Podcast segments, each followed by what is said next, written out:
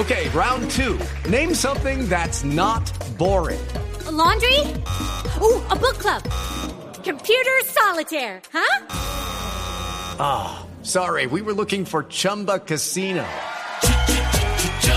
That's right. ChumbaCasino.com has over 100 casino style games. Join today and play for free for your chance to redeem some serious prizes. ChumbaCasino.com. No purchase necessary. Full prohibited by law. 18 plus terms and conditions apply. See website for details.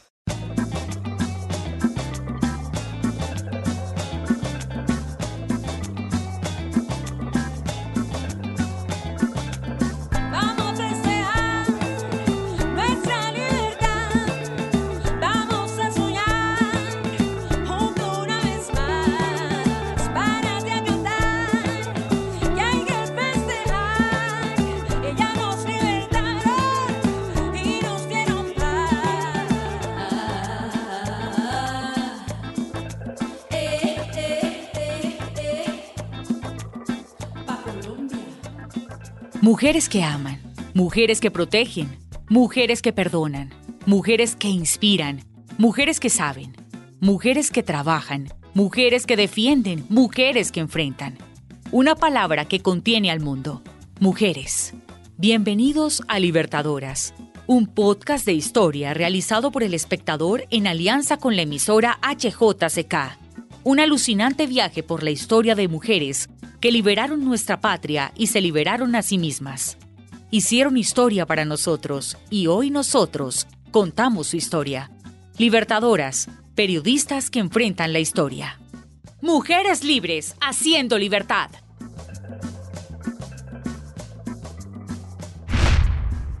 Hola a todos nuestros oyentes. Hola Juliana.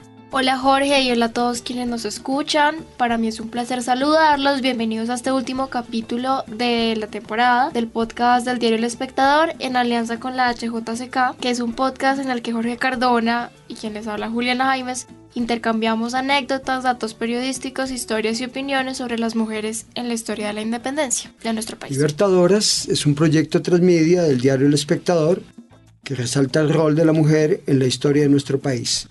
Muchas gracias a ustedes por acompañarnos y hacer posible este proyecto. Bueno, Jorge, en el capítulo de hoy de Libertadoras es un poco especial, es diferente porque lo cerramos justamente acompañados de Camila y Rafael, dos de los miembros del proyecto. Hola Camila, hola Rafael, bienvenidos al espacio. Hola Jorge, hola Juliana, hola a todos. Hola a todos, ¿cómo están? Bueno, como les habíamos dicho, este capítulo es muy especial y por eso quisimos traerlos acá, a los que han estado tras eh, bambalinas de este proyecto, quienes ustedes también han escuchado en diferentes ocasiones. Entonces, bueno, Camila fue la historiadora invitada y parte de la mesa más que todo durante toda la temporada, quien nos ayudó con los contextos, bueno, un montón de cosas que ustedes escucharon. Y Rafael fue nuestro libretista y director de grabación durante todo este tiempo.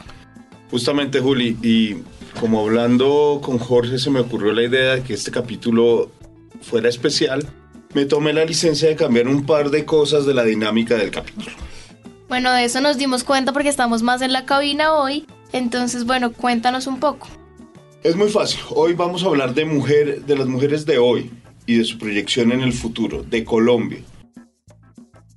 Es muy fácil. Hoy vamos a hablar de las mujeres de hoy y de su proyección en el futuro de Colombia. Pero a la vez vamos a conservar, a conversar sobre el proyecto Libertadores. Bueno, esto me parece que suena muy interesante, de manera que los invito a que arranquemos. Empecemos. Como esto va de historia, quiero que empecemos por la idea. Jorge, ¿cómo nació esta idea de Libertadores? Pues eh, realmente esto se inició desde el año pasado porque sabíamos que pues, se venía la celebración del bicentenario de la independencia y pues eh, pensando en que nos íbamos a poner a contar otra vez la historia de Simón Bolívar y Santander y, y la lucha de, de, de, del páramo de Pisba. Entonces eh, después eh, dimos la vuelta y inicialmente se pensó que el proyecto fuera cómo se construyó Colombia desde la perspectiva económica, cómo se hicieron las grandes obras, pero votando corriente alguien dio la idea de que la gran ausente en la historia colombiana, sobre todo en aquellos tiempos bicentenarios, era la mujer.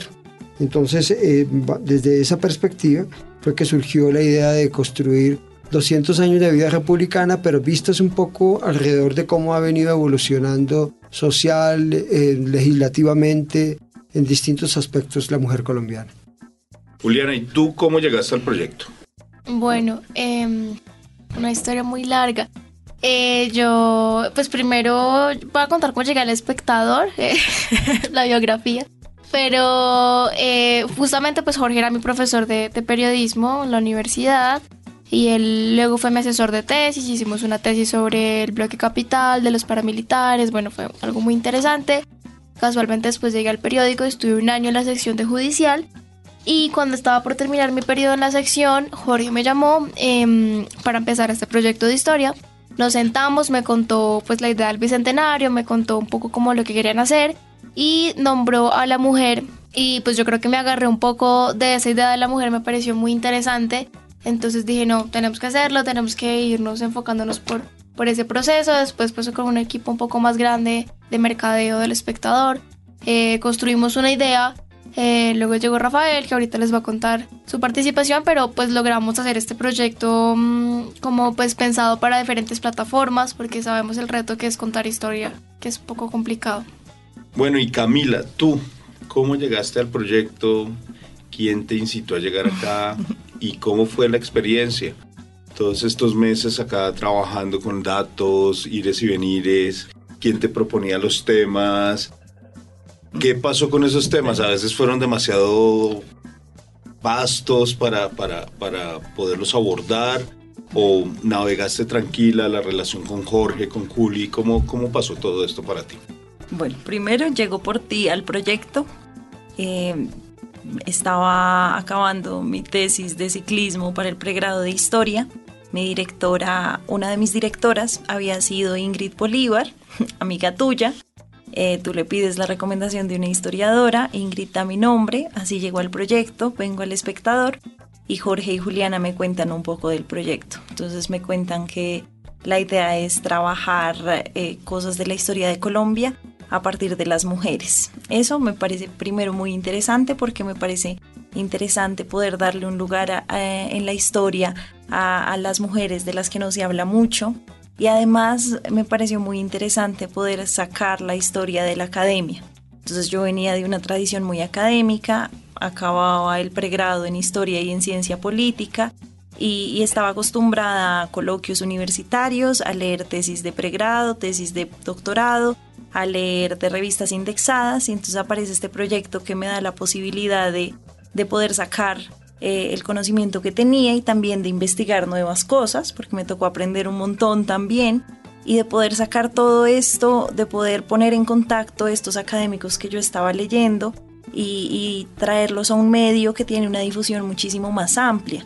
Entonces ya no era solo pensar en revistas indexadas, no era pensar en artículos con una argumentación clara, sino era la posibilidad de tener un diálogo mucho más amplio con la gente. Entonces eso me llamó muchísimo la atención. Eh, bueno, llego al proyecto, los temas me los das tú.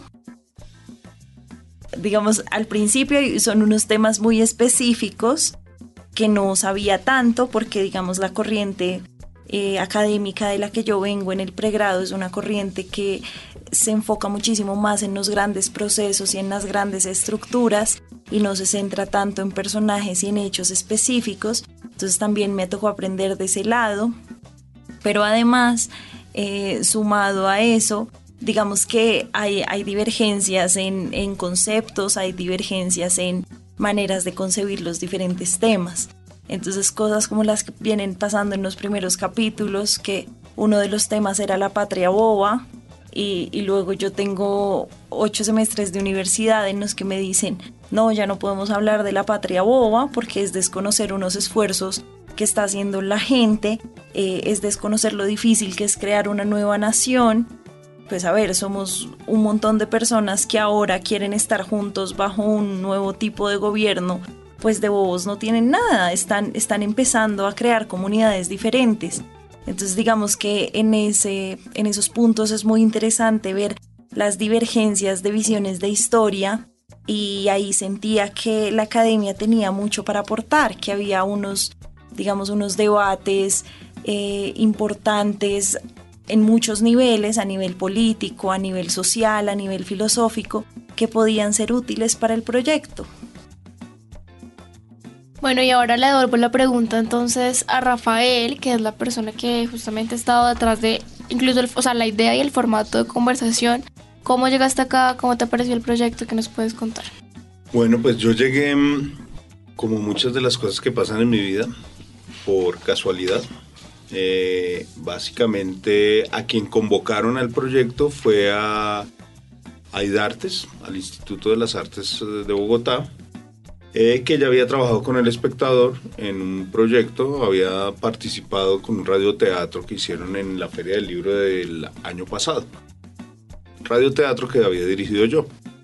Eh, y Dartes no, no, no podía participar en el, en el proyecto por, por diversas razones, pero me propusieron a mí. Entonces eh, me llamó Mercadeo y, pues a mí me encantó el proyecto, sobre todo porque le vi un enorme potencial justamente respecto a eso que habla Camila de contar desde otro lugar las cosas y contar desde diversas plataformas, que fue donde apareció también un poco eso que en mercado llamaban 360, eh, yo lo llamo transmedia y lograr contar la historia desde diversos lugares, entonces poder conectar el escrito con el podcast, pero lo que está en el podcast no, no, no, no, no está completo, sino se arranca también a, a, a ver el emoji y el emoji vuelve y se conecta ya con el, con el escrito y, y todo interactúa y se genera un ecosistema bien interesante que puede resultar muy atractivo para el público y sobre todo para el público contemporáneo que eh, creo que es uno de los grandes retos de este proyecto. Y, eh, pero entonces ahora me gustaría saber para ustedes qué ha significado este proyecto, cómo, cómo lo vivieron. Ahorita hace un momento antes de empezar a grabar estábamos justamente hablando de eso, como nostalgia, lo que genera en este momento. A mí, por ejemplo, me, es como, como cerrar el ciclo. Tengo en cierta medida esa necesidad ya de empezar a cerrar, de, de, un poco hacer el balance, por eso también la propuesta de este programa. eh, y de hacer ese balance, digamos, intelectual y espiritual, porque eh, pasamos por mucha, mucha historia. Yo puedo decir que mm, de un tiempo para acá empiezo a sentir cuán jóvenes somos como nación. Como que digo, uy, 200 na- años no es nada. Pues yo tengo 40, 200 no es nada de verdad. Y, y cómo hemos crecido.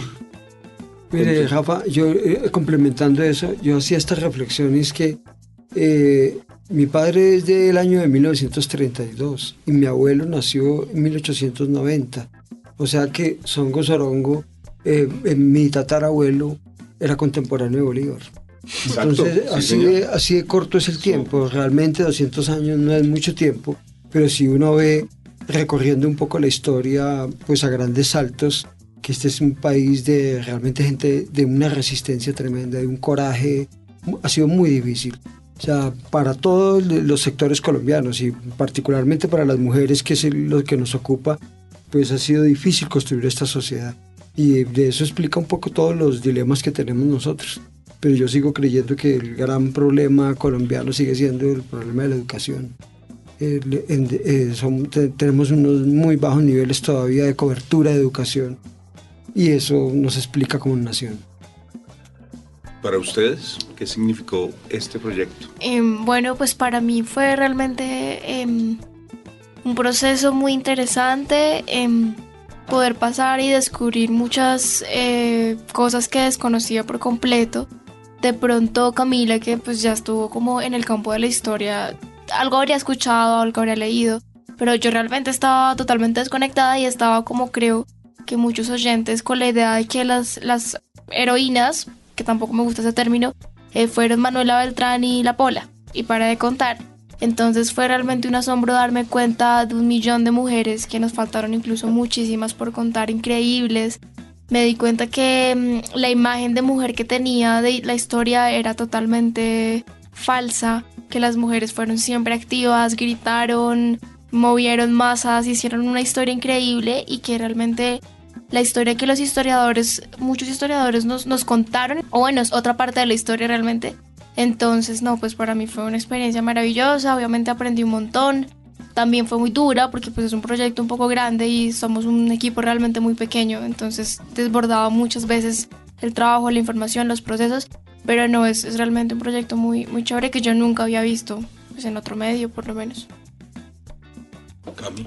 Bueno, eh, yo creo que para mí representó dos cosas. La primera, eh, pues primero una pequeña incursión en el periodismo como un, un nuevo espacio muy personal que se abrió para mí eh, y pues que era nuevo, que era algo a lo que nunca me había enfrentado y además representó un espacio de aprendizaje. Entonces, bueno, luego, luego hablaremos un poco de cómo este proyecto es tan complejo y cómo, cómo vemos lo transmedia, pero creo que pensarlo así es muy interesante cuando yo vengo de una escuela donde la historia se hace con un ensayo argumentativo y ya.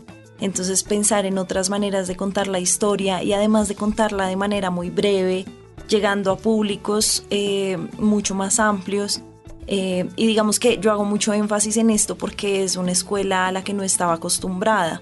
Entonces cuando yo llego a grabar los primeros insertos, eh, yo empiezo a hablar de fechas y de datos exactos porque es lo que a ti te piden eh, en la academia, porque si no lo sustentas de tal manera, entonces no vale lo que dices.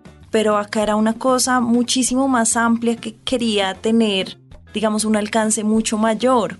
Entonces cambiar esa manera en que yo estaba acostumbrada a hablar de historia, a hablarla para un público muchísimo más amplio y que tuviera un contexto mucho mayor, pues fue, fue muy interesante y, y fue una manera para mí de reaprender cómo era la historia. Porque digamos que hay esa historia académica, pero también hay muchas otras maneras de pensar la historia por fuera de la academia. Entonces creo que ese fue un proceso muy importante para mí y es una piedra central de lo que representó para mí el proyecto. Ok.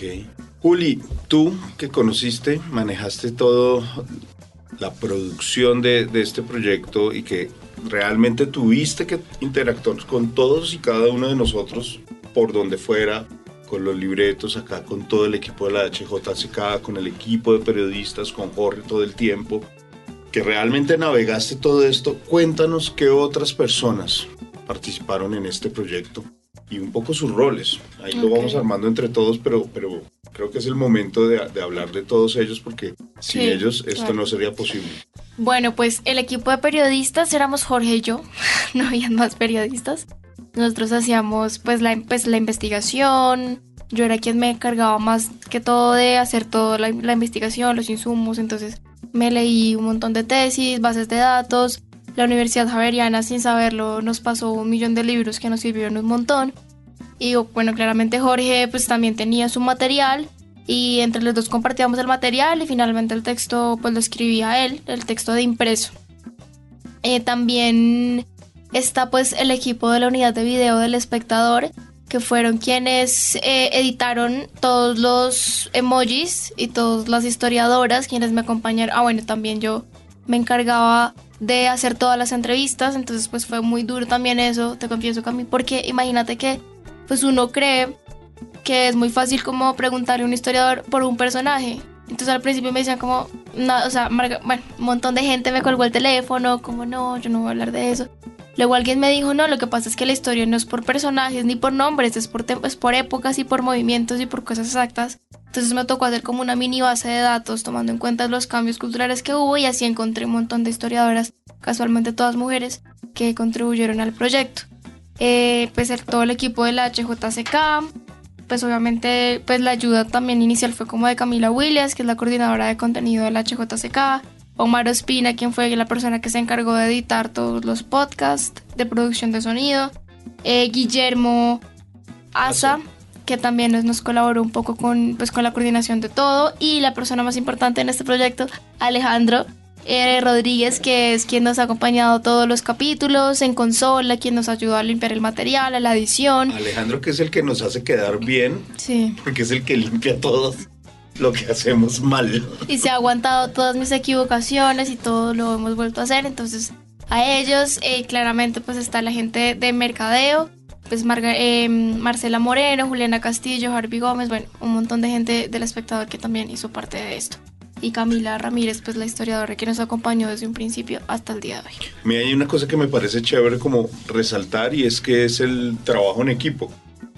Que si bien cada uno tiene su rol, eh, no por eso se deja de ser creativo y que cada quien desde su saber aporta a esa creatividad. Es decir, eh, cuando hablamos de Omar, cuando hablamos de Harvey, cuando hablamos de Marcela, eh, de una u otra manera para llegar también a, este formato tuvieron que ver, aportaron ideas, pasaron cosas y luego inclusive en un primer momento aportaron aún más para que esto empezara también a volverse mucho más, más fluido y, y eso, traer la historia de otra manera y que las, que, que las nuevas generaciones la, la pudieran escuchar pues a través de, de- de sus celulares y, y poderla entender, hacerla mucho más cercana a ellas. Y tú, Camila, cuéntanos que como, como historiadora, ¿cómo lees esta, esta iniciativa de- del diario El Espectador con la HJCK? Pues eh, bueno, como les decía al principio, me pareció muy interesante la posibilidad de sacar la historia de la academia y, creo que con, con lo que decía Juliana al principio de que la historia a la que estamos acostumbrados es una historia que no habla mucho de mujeres o que en general no habla nada de mujeres. Digamos que esto, yo me alejé un poco de esto durante el pregrado, porque entonces en el pregrado yo creo que la mayoría de mis profesoras eran mujeres, el tema de género era un tema muy importante eh, y no me di cuenta de que esto no es algo de lo que se hable tanto. Entonces luego llego a mi casa a hablar del proyecto y mi papá me dice, claro, entonces vamos a hablar de la Pola y de Manuela porque son las figuras más importantes que tenemos. Pues digamos, no más importantes, pero de las que más hablamos.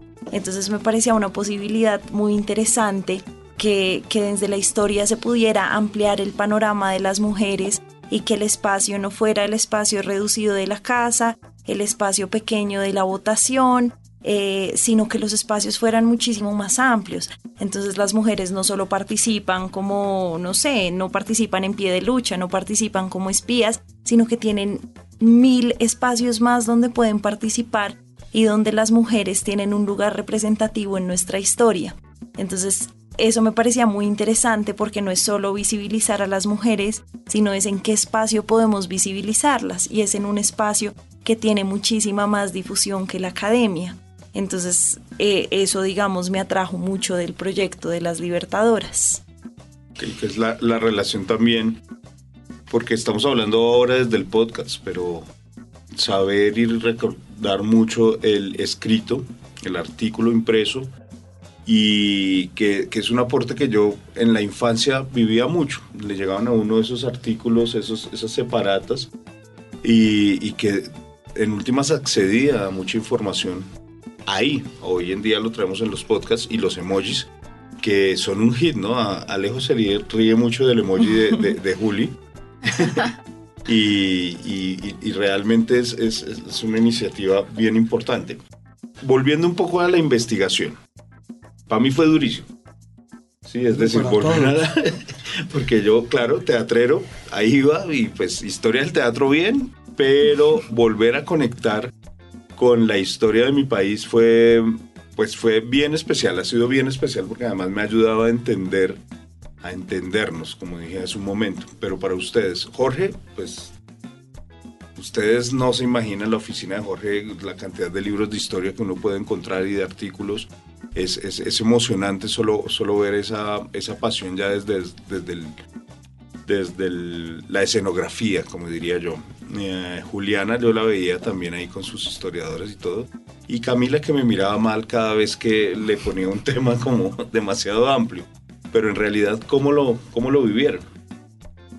No, pues yo, en lo que me con- concierne a mí, pues yo, yo pienso que para mí esta experiencia fue un poco desclasificar la historia.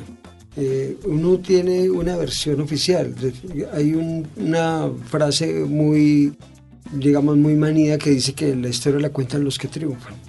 Y la verdad sí es así. Eh, el- lo- la conclusión que yo llego después de este proceso de investigación es que la historia eh, tiene muchos grises, ha sido muy contada muy en blanco y negro. lo que ustedes hablaban un poco de Manuela Beltrán y de la Pola y que Juliana resaltaba en la palabra que no le gusta de heroínas y, y muchas mujeres muy interesantes han sido muy silenciadas por una cantidad de prejuicios. Y, y, y pongo un tema muy sobre la mesa y es muy duro reconocerlo, pero no le fue tan bien a muchos sectores de la sociedad colombiana con el paso de la, de, de la España a la República. Es decir, eh, eh, muy bonito independizarnos políticamente, heroico, lo estamos resaltando, grande la epopeya de Bolívar y de Santander, pero por ejemplo, ¿cómo es posible que se hayan demorado tres décadas para garantizar la abolición de la esclavitud? ¿Cómo es posible que los resguardos indígenas no los hayan reglamentado y que las comunidades indígenas hoy, 200 años después, sigan sufriendo de la manera que lo hacen? Y si hablamos de sectores, pues lo que nos ocupa, que las mujeres les haya tocado tan duro ganar sus propios derechos y se tuvieron que organizar ellas para exigir sus derechos, pero el resto uno ve a nuestros padres de la patria negándole los derechos porque sí, para poder garantizar su propio poder. Entonces yo creo que ha sido, para mí, ha sido un revisionismo de la, histórica, de la historia tremendo. Bueno, antes de, de responderte la pregunta, me faltó hablar de tres personas que fueron muy importantes, que fue Mayerlin Velosa, Edison Bolaños y María Paulina Baena, que fue la, es la puya, que nos ayudaron un montón. Para los que no saben, Mayerlin y Edison fueron quienes se encargaron de hacer eh, todas las representaciones, si se, si se Sí, dice así, los- eh, de los de los de los personajes que tal vez eh, representábamos en cada podcast y la Puya nos ayudó con la difusión mucho al principio eh, y con algunos insertos que tal vez escucharan. Y ahora respondiéndote la pregunta, el proceso de investigación mm, para mí fue increíble.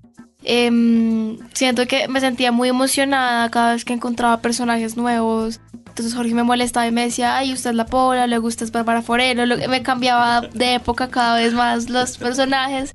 Entonces sí, es, es bonito como encontrar también, em, no identidades, sino eh, admirar a personas. La palabra heroína no me gusta pues porque me parece que es idealizar simplemente personas que pues como las mujeres que tenían sus derechos y, y tenían también pues esa voz y eso, entonces idealizarlas como las heroínas, no, eran ciudadanas que como todo ciudadano tenía derecho a protestar por los- las inseguridades y por lo que pasaba. Obviamente bajo un montón de cosas que las, las excluían, pero considero, que no toca clasificarlas en heroínas, sino simplemente en mujeres eh, increíbles. Eso, eso sería todo lo que, lo que tendré por decir con respecto a la investigación. Yo, bueno, la investigación, pues primero, eh, normalmente los trabajos que yo había hecho eran de siglo XX, de siglo XIX, yo no sabía tanto, eh, entonces me tocó aprender un montón. Además de independencia, no se está hablando mucho en la academia porque fue un tema del que se habló mucho, mucho, mucho. Y hubo un tiempo en que nos centramos más en pues los liberales, el Olimpo radical, luego la hegemonía conservadora, todo esto. Entonces al principio también me tocó investigar un montón, eh, pero, pero me parece que, que fue un trabajo muy interesante porque digamos que en estas nuevas lecturas eh, encontré nuevos autores que están escribiendo justo ahorita por los 200 años de la independencia. Entonces, no sé, autores como Daniel Gutiérrez, eh, con su libro 1819, Una campaña libertadora. Y digamos, recuerdo mucho de ese libro eh, y relacionado con lo que Jorge venía diciendo de esta historia de vencedores, esta historia muy heroica, heroica de hombres además, con un modelo de héroe muy macho. eh, y entonces viene a decirnos Daniel, ojo porque la independencia se peleó con soldados en taparrabos o con soldados a veces desnudos. Eh, en una de las campañas libertadoras eh, llega un general importante y Bolívar dice, bueno, préstenle una de mis camisas. Y ellos dicen, solo tiene una, no le puede prestar nada. Entonces me parecía muy interesante poder revisar esta visión muy heroica eh, y muy, muy cerrada a ver la participación femenina en muchos otros aspectos de la independencia. Y además también me parecía interesante, también conectado con lo que dice Jorge, de cómo digamos que hoy nos pintan la barbarie española, eh, la represión absoluta y luego la libertad y la felicidad asociada a la independencia, cuando los procesos fueron muchísimo más complejos que eso. Entonces de ahí que hay autores que dicen, Ojo que los primeros cambios radicales que se empiezan a ver se ven en 1850 y no antes. No es que un día amanecemos coloniales y a la mañana siguiente nos de- despertamos todos republicanos y ya esto es otro país. Eh, digamos, autoras como Margarita Garrido dicen, listo, hay, un cambio muy importante y es que ahora pensamos en términos de ciudadanía, eso antes no lo estábamos pensando, pero también hay muchas cosas que quedan. Entonces una sociedad de castas muy marcada de la época colonial no se va a acabar de la noche a la mañana. Entonces se gana la batalla de Boyacá y al día siguiente todos somos exactamente iguales y el indígena y la mujer y el español y el criollo son lo mismo. Pues no, es, es mucho más complejo que eso. Entonces me parece interesante que la historia pueda aportar mucho eso. Además pensando en la historia como algo que no se escribe y ya quedó para siempre marcado, sino que es una historia que tiene que estar reescribiéndose porque las preguntas son nuevas, porque de no ser por la participación actual de las mujeres, no nos estaríamos preguntando qué pasa con las mujeres en la historia. Eh, digamos, ahorita hay un boom de la historia ambiental y eso no nos lo habríamos preguntado sin las, los cambios climáticos que estamos viviendo hoy. Entonces los problemas bajo los cuales pensamos la historia son problemas que vienen de nuestro presente, sin decir que entonces todo es mentira y todo parte de hoy, pero las preguntas que le hacemos al pasado cambian con los problemas a los que nos estamos enfrentando en el presente. Y, y de ahí la importancia de estar pensando y repensando y releyendo la historia en cada momento. Jorge, ya, ya nos ha dado algunas puntadas de esto que le voy a preguntar.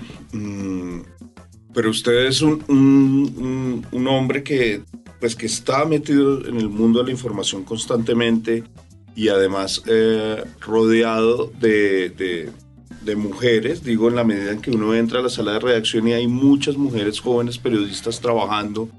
Eh, ¿Cómo ve usted, cómo lee estos cambios en el proceso de visibilización del rol de la mujer en toda, toda esta historia? O sea, desde donde empezamos, allá que, que era casi que a escondidas, poder, poder hablar, que una mujer pudiera eh, manifestarse a esto que está pasando hoy y por lo cual describe un poco la sala de redacción de- de- del espectador.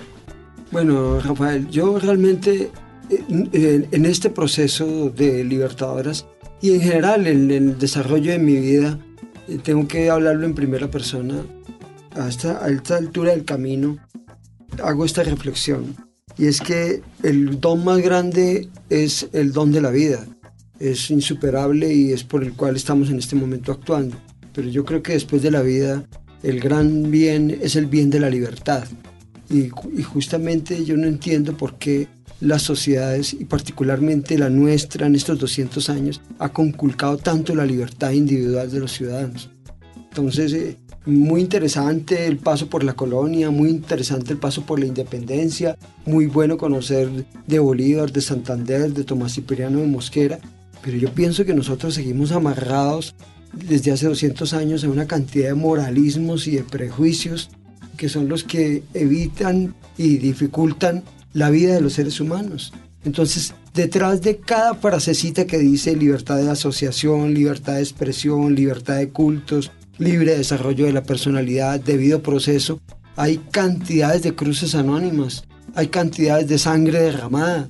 Es decir, y seguimos luchando por pequeñas libertades. Qué difícil es ser libre en, el mundo realmente. Y qué difícil ha sido ser libre en un país como Colombia. Esa es mi reflexión. Gracias. Bueno, yo le quiero ahora preguntar a Camila eh, un poco por mm, la intensidad que tuve todos los programas de lo transmedia. Entonces quiero que me cuentes cómo viste los, impre- los impresos, porque aquí confesamos que realmente también fue una apuesta en diseño, porque no es una página que está pintada como todas las páginas, sino hay, me faltó recordar el equipo de diseño del espectador, que es Mario Fernández, que es el editor de- de- del espectador, em, Mario Fernando Rodríguez, perdón, Eder Leandro, Jonathan Bejarano, bueno, los, los diseñadores. Entonces, ¿cómo has visto eso? Los emojis, la plataforma web, todo eso, ¿cómo te ha parecido? Bueno, me, me pareció también muy interesante porque es una apuesta muy interactiva. Entonces, digamos que algo que he venido repitiendo es que parte de lo que me gustó del proyecto es que no es una historia académica que no le llega mucho a la gente y me parece que la forma es importante para llegar a más gente.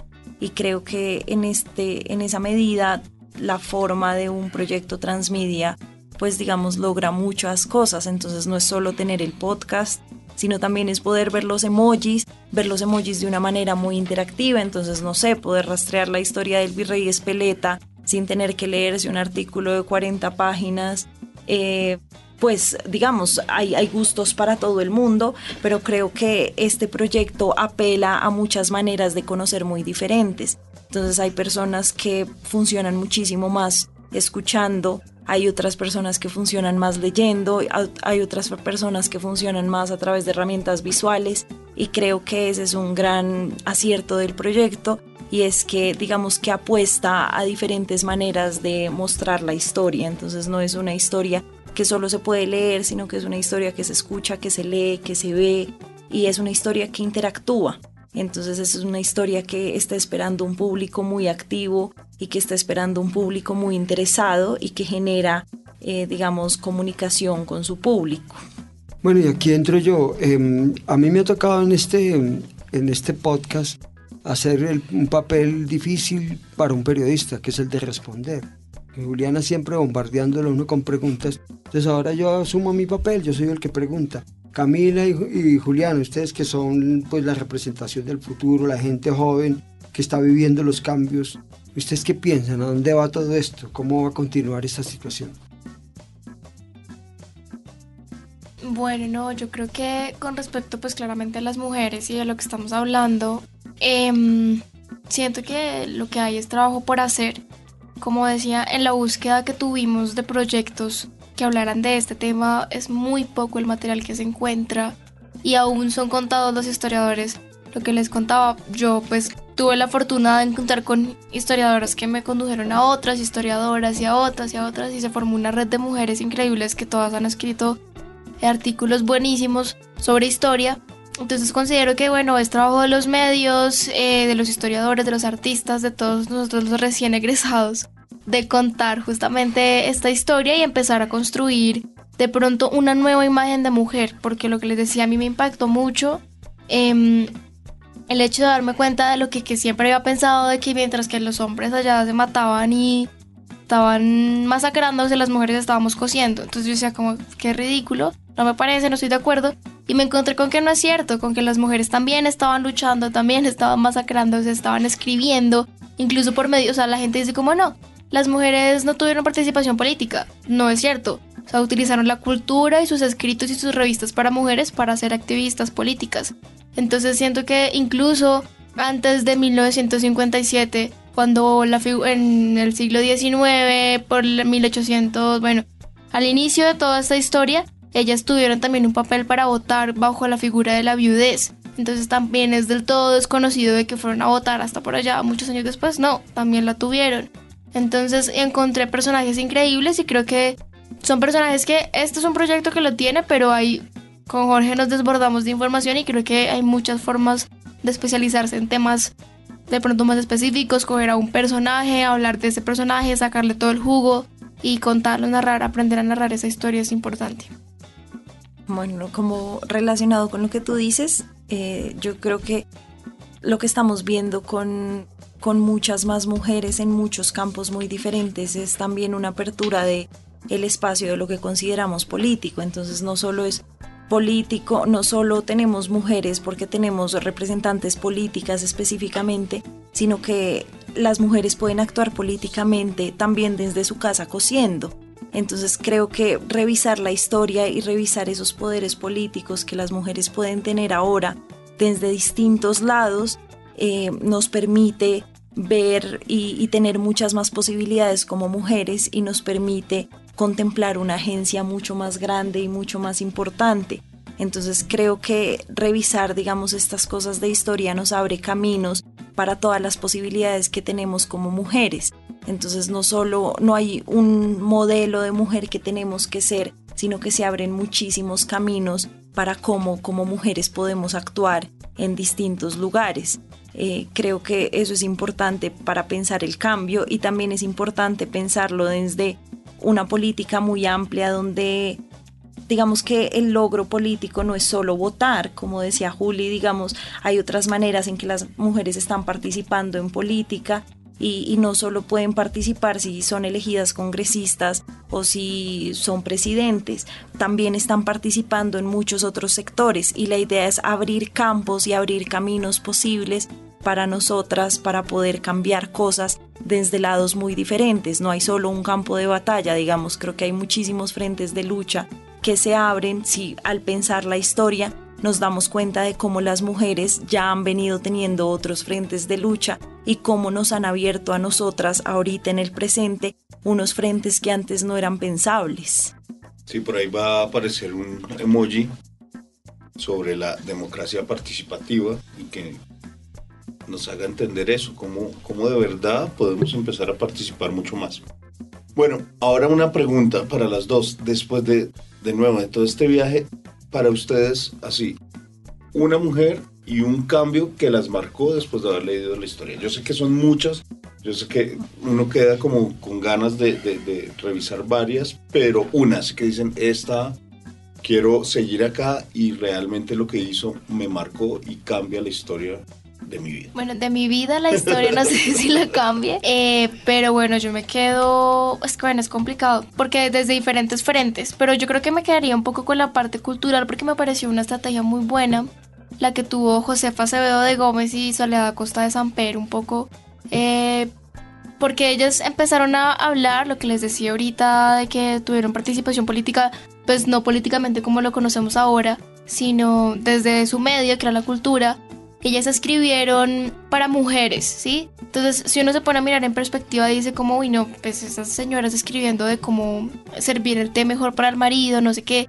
Pero en medio de, de, de esos escritos, si tú lees entre líneas y analizas un poco eso, lo que estaban diciendo era también como, bueno, Soledad Acosta Samper lo dijo incluso, el objetivo de una mujer no es casarse, no es tener una familia, puede construir muchas cosas más allá de eso. Josefa Acevedo incluso rompió con los estereotipos de belleza porque era una mujer que incluso se describía a sí misma como no soy tan bonita, no sé qué, pero hablaba de otras riquezas, de otras bellezas y de otras virtudes, entonces creo que esas dos mujeres me impactaron un poco por el trabajo que hicieron y porque fueron tan inteligentes que no llegaron, esto puede ser polémico, pero no llegaron a gritar y a decir como eh, ustedes los hombres son, no, no, no, sino como que construyeron bajo el mismo lenguaje que los hombres podían aceptar porque tal vez no entendían lo otro, pero en medio de líneas también aconsejaban a mujeres a que se empoderaran, otra palabra que no me gusta porque pues bueno, pero a que se empoderaran y se llenaran de fuerza para entender muchas cosas también de su época. Entonces con esas dos me quedo. Yo esta vez no te voy a hacer caso, Rafa. Entonces no te voy a decir una persona y ya. Eh, y, tu pregunta me recuerda mucho a una pregunta que había escuchado en una conferencia hace un par de años. Entonces están preguntando qué líderes mundiales les gustan. Y entonces, bueno, vienen los de siempre, viene Mandela, viene Gandhi. Y, y luego Fernando Sabater dice, no, yo creo que el líder, digamos, el gran héroe con el que me quedo son estos profesores de colegio de zonas rurales que no ganan un peso y que lo están cambiando todo.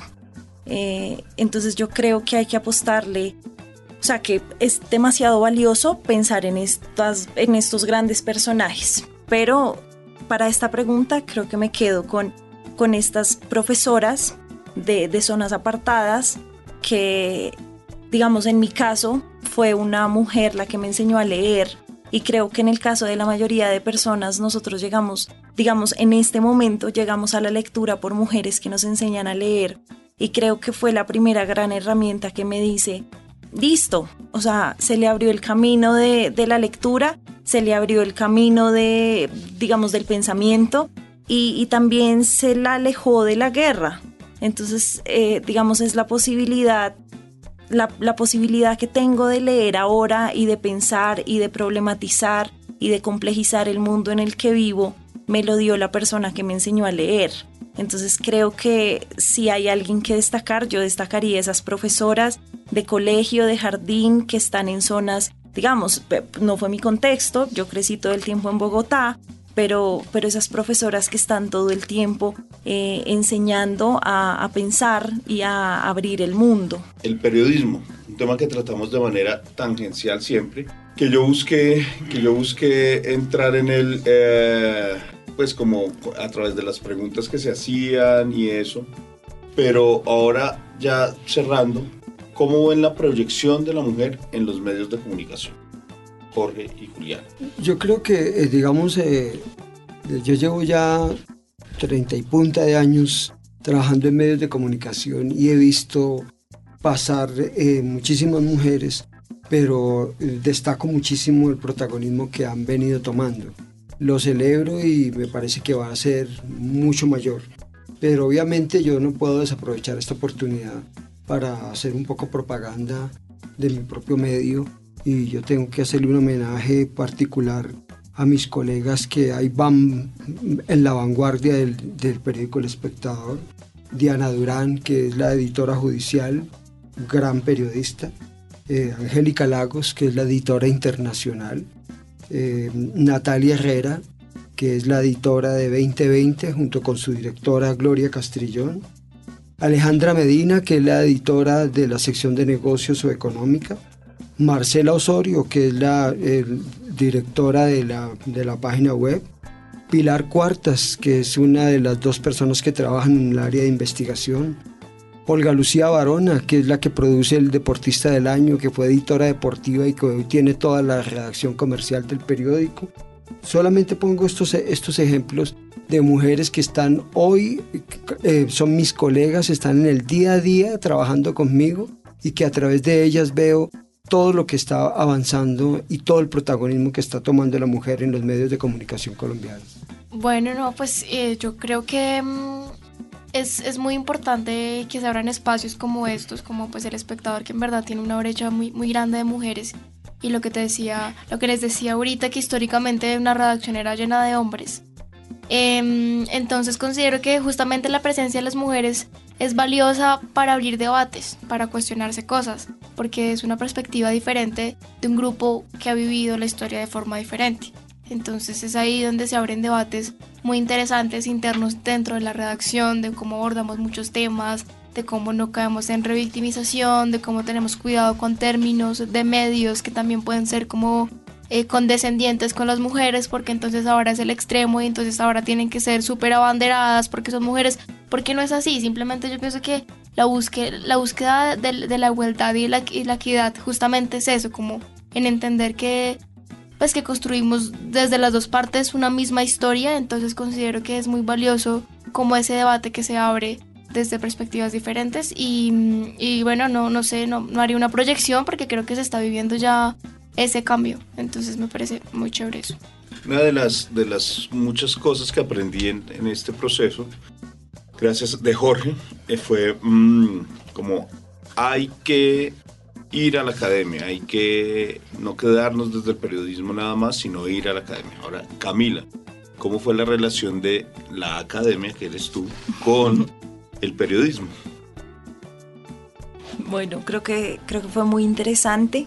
Cuando yo llego al proyecto me dicen, no queremos que esto sea solo de periodistas, queremos tener en cuenta las voces de la academia, queremos que haya una historia que viene de la academia y, y, eso me pareció muy valioso porque era, digamos, un reconocimiento de lo que se hace en la academia, eh, pero era también una relación de cooperación, entonces no era, eh, no era solo la academia, no era solo el periodismo, eran las posibilidades que tenemos trabajando juntos.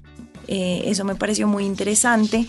Digamos que el, la, las opiniones que yo tuviera eran unas opiniones respetadas, eran opiniones que se tenían en cuenta, entonces no es la academia como un tema accesorio, sino es la academia como en serio escuchemos qué es lo que estamos, qué es lo que se está produciendo de ese lado. Eh, como, como ya dije, lo que más rescato del proyecto es eh, la posibilidad de que la academia pueda sacar mucho de lo que ha producido para llegar a unos públicos mucho más amplios y además creo que es, es una iniciativa muy interesante eh, para darle poder eh, a, a, nuevas visiones de la historia. Entonces no es quedarse con la historia oficial que vimos en los colegios, sino es la posibilidad de estar renovando todo el tiempo la historia y de estar complejizándola en cada momento. Eh, Rafa, ¿y usted cómo lo ve en relación con las artes? Pues bueno, esto fue una, eh, como les dije, una experiencia bien, bien especial. El tema de, pues lo de la radio ha sido algo que está en mi, yo podría decir que en mi ADN, gracias a mi mamá. Como fue como la primera persona que, que me acercó a la radio, pues escuchaba radio por ella y por mi familia. Ah, entonces eh, fue muy emocionante como poder entrar a, a- a participar en el proyecto en ese sentido, ya como desde lo personal. Y ya al entender la historia o al repasarla o al darme cuenta de lo que se me había olvidado, al hablar de, de- los contextos, que creo que fue una palabra que se usó mucho en el proyecto porque es tan importante, me hace dar cuenta cómo las artes se relacionan y no han dejado de relacionarse nunca con eso, con, con los contextos, cómo logramos hablar eh, las- desde el arte de, de todo lo que nos va pasando y cómo en esta historia también las artes estuvieron involucradas. Hubiera querido involucrarlas un poco más desde los libretos o haber tenido como más tiempo en la, en la en haber logrado esas interacciones, por ahí lo logramos en un par de ocasiones, Eh, pero definitivamente es como darse cuenta cómo el arte narra desde otro lugar también lo que le está pasando a una sociedad y a una cultura. Bueno, entonces un poco hablando de las mujeres en el poder en el capítulo anterior, eh, Camila nos habló de las mujeres que fueron, pues que son lideresas en la política mundial. Entonces por eso Jorge y Camila les quiero preguntar eh, cómo leen ustedes en este momento, este momento que están viviendo las mujeres en el poder colombiano. Eh, bueno, creo que, digamos, en el, en el campo de la política tradicional, de la que, de la que siempre hablamos, eh, estamos viendo que se abren muchas posibilidades. ¿Por qué? Porque creo que antes teníamos representación de mujeres, pero eh, estaban enmarcadas en grandes canales hechos por hombres. Ahora, en este momento, tenemos muchos canales diferentes y muchas eh, líneas que podemos tomar políticamente y que son lideradas por mujeres. Y también tenemos la aparición del tema de género. Es un tema que ya venía apareci- apareciendo, pero que ahora creo que toma mucha más fuerza. Entonces, eh, digamos, no, no es que una mujer solo puede estar representada por una mujer, pero ahora el problema de cómo representar a las mujeres es un problema que ha venido importando mucho más y que antes creo que no tenía mucha importancia. Eh, y digamos esto en el terreno de la política tradicional, pero como, como nos dimos cuenta con este proyecto, eh, las mujeres que participan no solo participan en esa política que consideramos tradicionalmente, entonces creo que en muchos otros lugares es- están apareciendo y han venido apareciendo eh, muchísimas mujeres que nos abren posibilidades artísticas, posibilidades culturales, posibilidades sociales.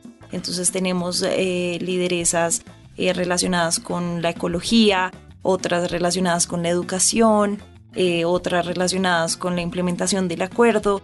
Entonces creo que lo, que lo que se viene para las mujeres es darse cuenta que hay muchísimos canales de agencia, que no hay una sola manera de actuar, que no hay una sola manera de cambiar las cosas, sino que gracias a otras mujeres luchadoras que han abierto muchas puertas para nosotras, tenemos muchos lugares desde los cuales podemos cambiar cosas. No hay un solo canal para el cambio, sino que hay muchísimos frentes de lucha que nos quedan abiertos. Y yo pues estoy totalmente de acuerdo con lo que acaba de decir Camila. Realmente, digamos, desde la política tradicional, uno ve que, que se está avanzando muchísimo. Estamos cerca de, de tener una mujer presidenta de Colombia. Yo creo que no estamos muy lejos. Eh, también de tener una alcaldesa de Bogotá, alcaldesa de Medellín. Digamos que en, los, en planos del poder hay muchas cosas interesantes. Pero yo vuelvo con mi, con mi palabra clave. Yo pienso que, eh, que la, vida es, es, importante en la medida en que produzca libertad.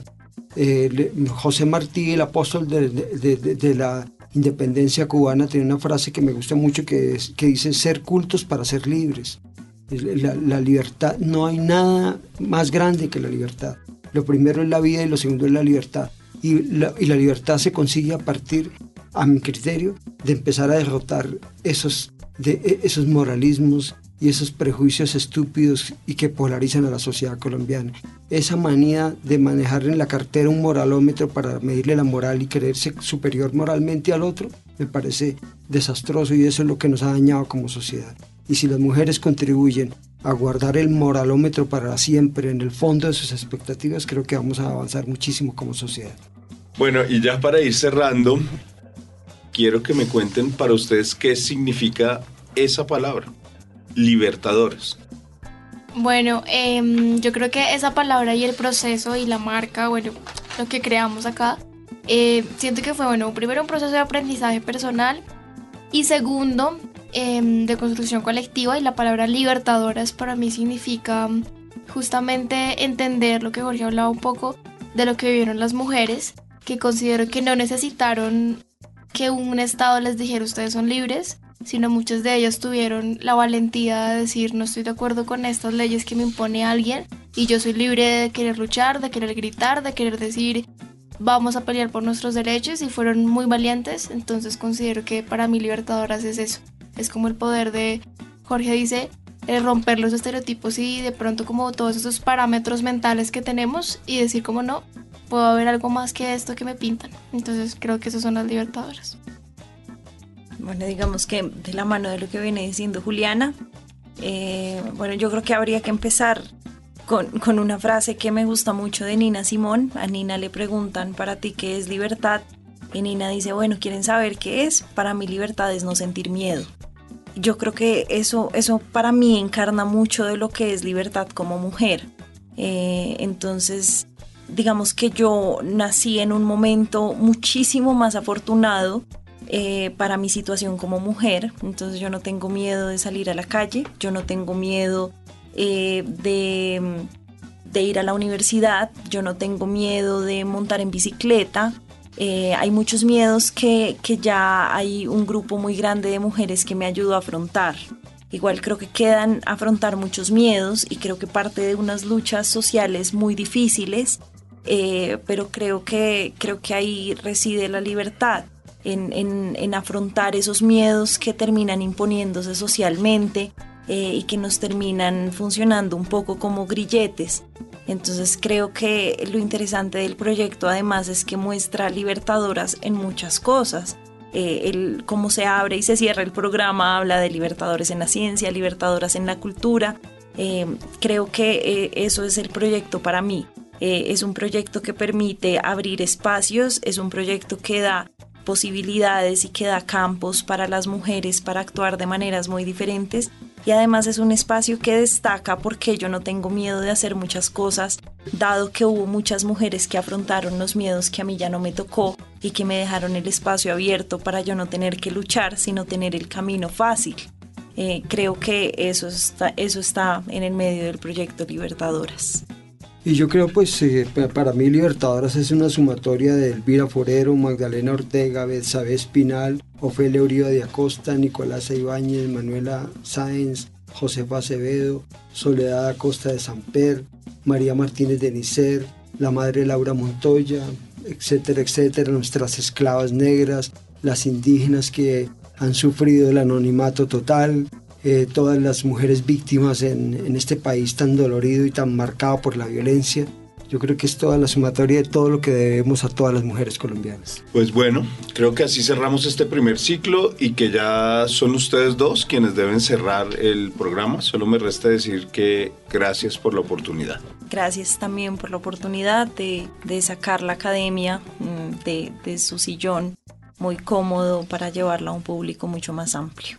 Y mi gratitud es para los lectores que tuvieron la paciencia de escuchar estas historias, de mirar los muñequitos de los emojis, de escuchar a las historiadoras de, desde la academia, de leer los textos. Eh, lo que hemos querido entre todos es dejarles una obra simplemente para rendirle un homenaje a quienes todos nos debemos, que es a las mujeres. Hay un poema muy, dice, muy hermoso que dice que todo hombre nace, crece y muere sobre el pecho de una mujer. Muchas gracias. Estas fueron las libertadoras en las leyes. Fueron las libertadoras de la ciencia. Las libertadoras en la cultura. Esta fue la memoria de las libertadoras. A todos ustedes, los que nos escucharon, muchísimas gracias nuevamente eh, por hacernos por permitirnos hacer parte un poco de la construcción colectiva de la memoria de las mujeres a las cuales Colombia y la historia les dio un capítulo todavía muy grande. Recuerden que este fue un podcast del espectador y la HJCK. No olviden visitar nuestras otras plataformas para obtener más información sobre la historia de nuestro país y de sus mujeres. La entrega semanal en nuestro diario, nuestros emojis y toda la información extra en redes. Muchas gracias.